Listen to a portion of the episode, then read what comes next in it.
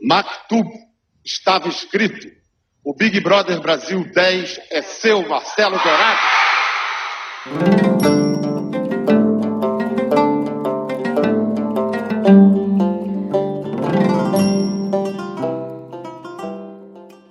O bom filho, a casa mais vigiada do Brasil, torna. E não só retorna, como prevalece. Acho chique quem sabe aproveitar bem uma segunda chance.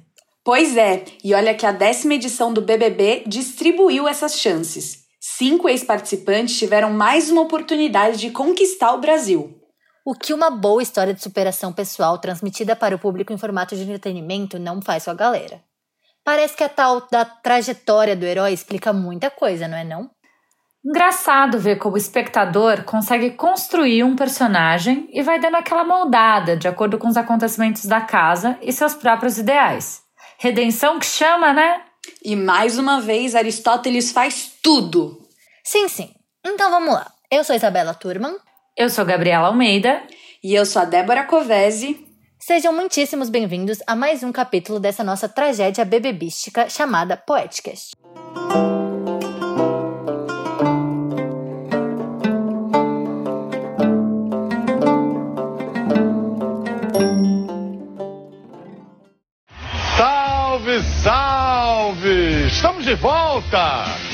Pela décima vez para a felicidade geral da nação Big Brother.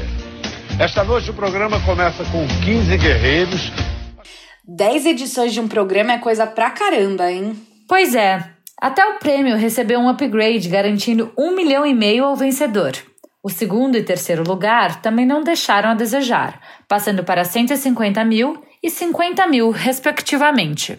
Amém, hein, Little Bonnie? Ah, primeiro também que eu acho que é muito ruim você entrar num programa que o Brasil inteiro tá assistindo e você ser, por mais que manipulem ou não, é, ser taxado de vilão. Teve muita gente que foi vilão e não teve uma segunda oportunidade, uma segunda chance.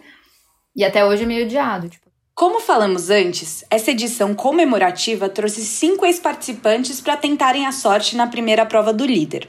Os 15 novatos foram divididos em cinco tribos. Cada uma ganhou um ex-BBB como padrinho ou madrinha, e a pessoa que vencesse a prova de resistência colocaria o seu padrinho ou madrinha de volta no jogo.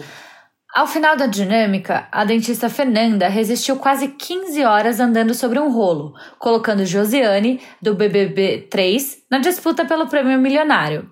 A Sister, então, teve a oportunidade de escolher um dos outros ex-participantes para entrar na casa, indicando Marcelo Dourado, da quarta edição.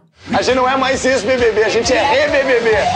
Só nessa edição, o recorde de votações em paredões foi batido três vezes. Em todas elas, o vencedor Marcelo Dourado estava entre os brothers colocados na Berlinda. Hum, explica muito, não? É, o paredão nada mais é do que um medidor da sociedade em relação à índole do confinado. É um teste para ver se a máscara vai cair, se ele é realmente o herói que enxergamos, se é mesmo o detentor de uma essência pura. Não é só isso. Vira também um termômetro para a própria casa, o único contato real. Se ela volta, tem algo ali. Como disse a campeã do BBB 16, Monique Nunes, em entrevista para o Poéticas, cada pessoa que retorna do paredão é encarada pelos membros como um aviso do mundo externo. Eita, vou pro pau de novo. Dourado definitivamente foi um personagem polêmico. Quando participou pela primeira vez, lá na quarta edição do programa, o gaúcho foi eliminado na oitava semana por sua fama de mal-humorado. Sua segunda participação possibilitou que ele mudasse parte de suas atitudes, construindo uma imagem que acabou gerando mais identificação entre os telespectadores.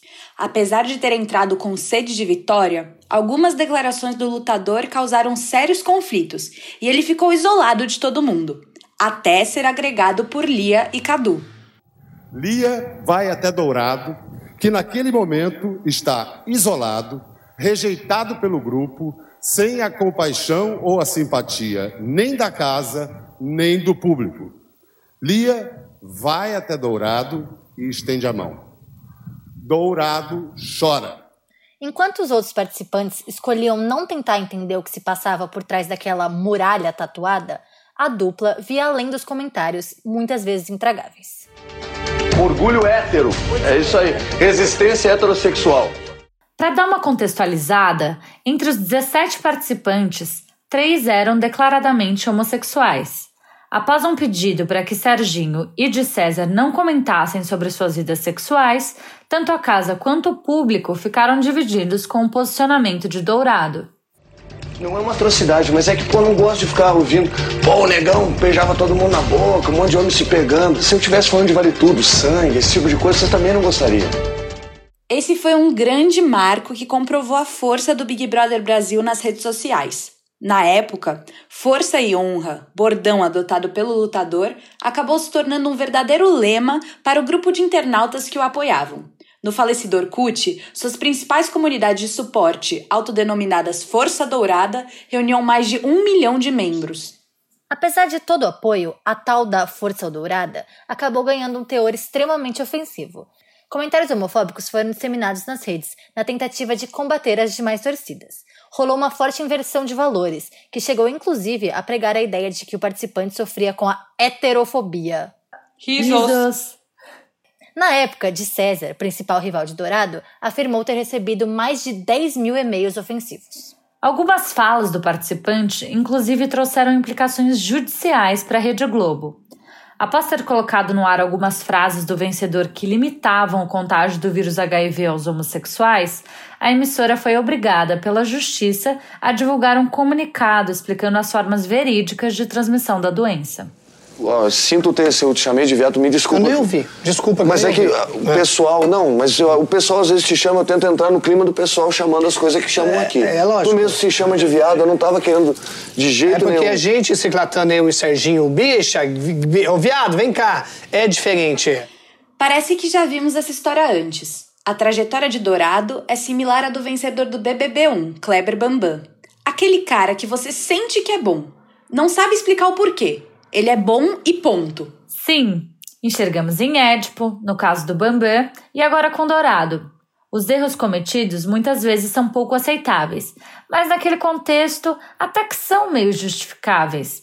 Lembra da marcha? A tal da falta cometida pelo herói trágico, que gera consequências desastrosas sem de fato corromper a sua integridade moral? Então, não é o erro que define a essência. As falas e ações do Dourado não são analisadas por si só, mas por tudo que as causam e tudo que geram, a reação do personagem.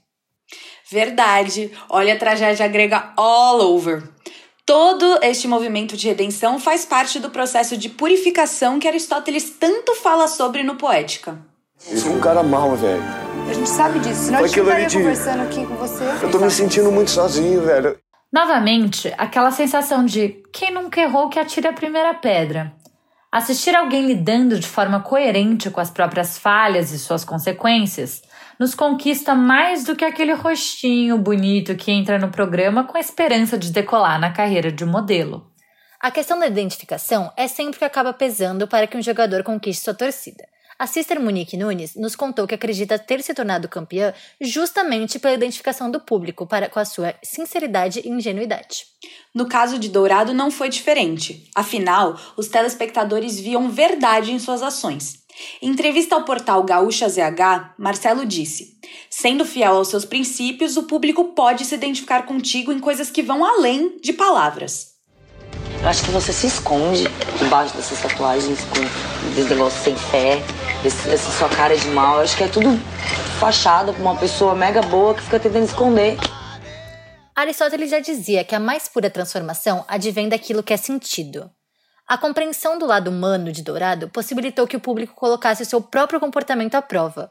O que foi errado estava de fato errado, mas todo o processo posterior para que se chegasse nos acertos acabou servindo como um tipo de lição de vida, não só para o lutador, como também para o público.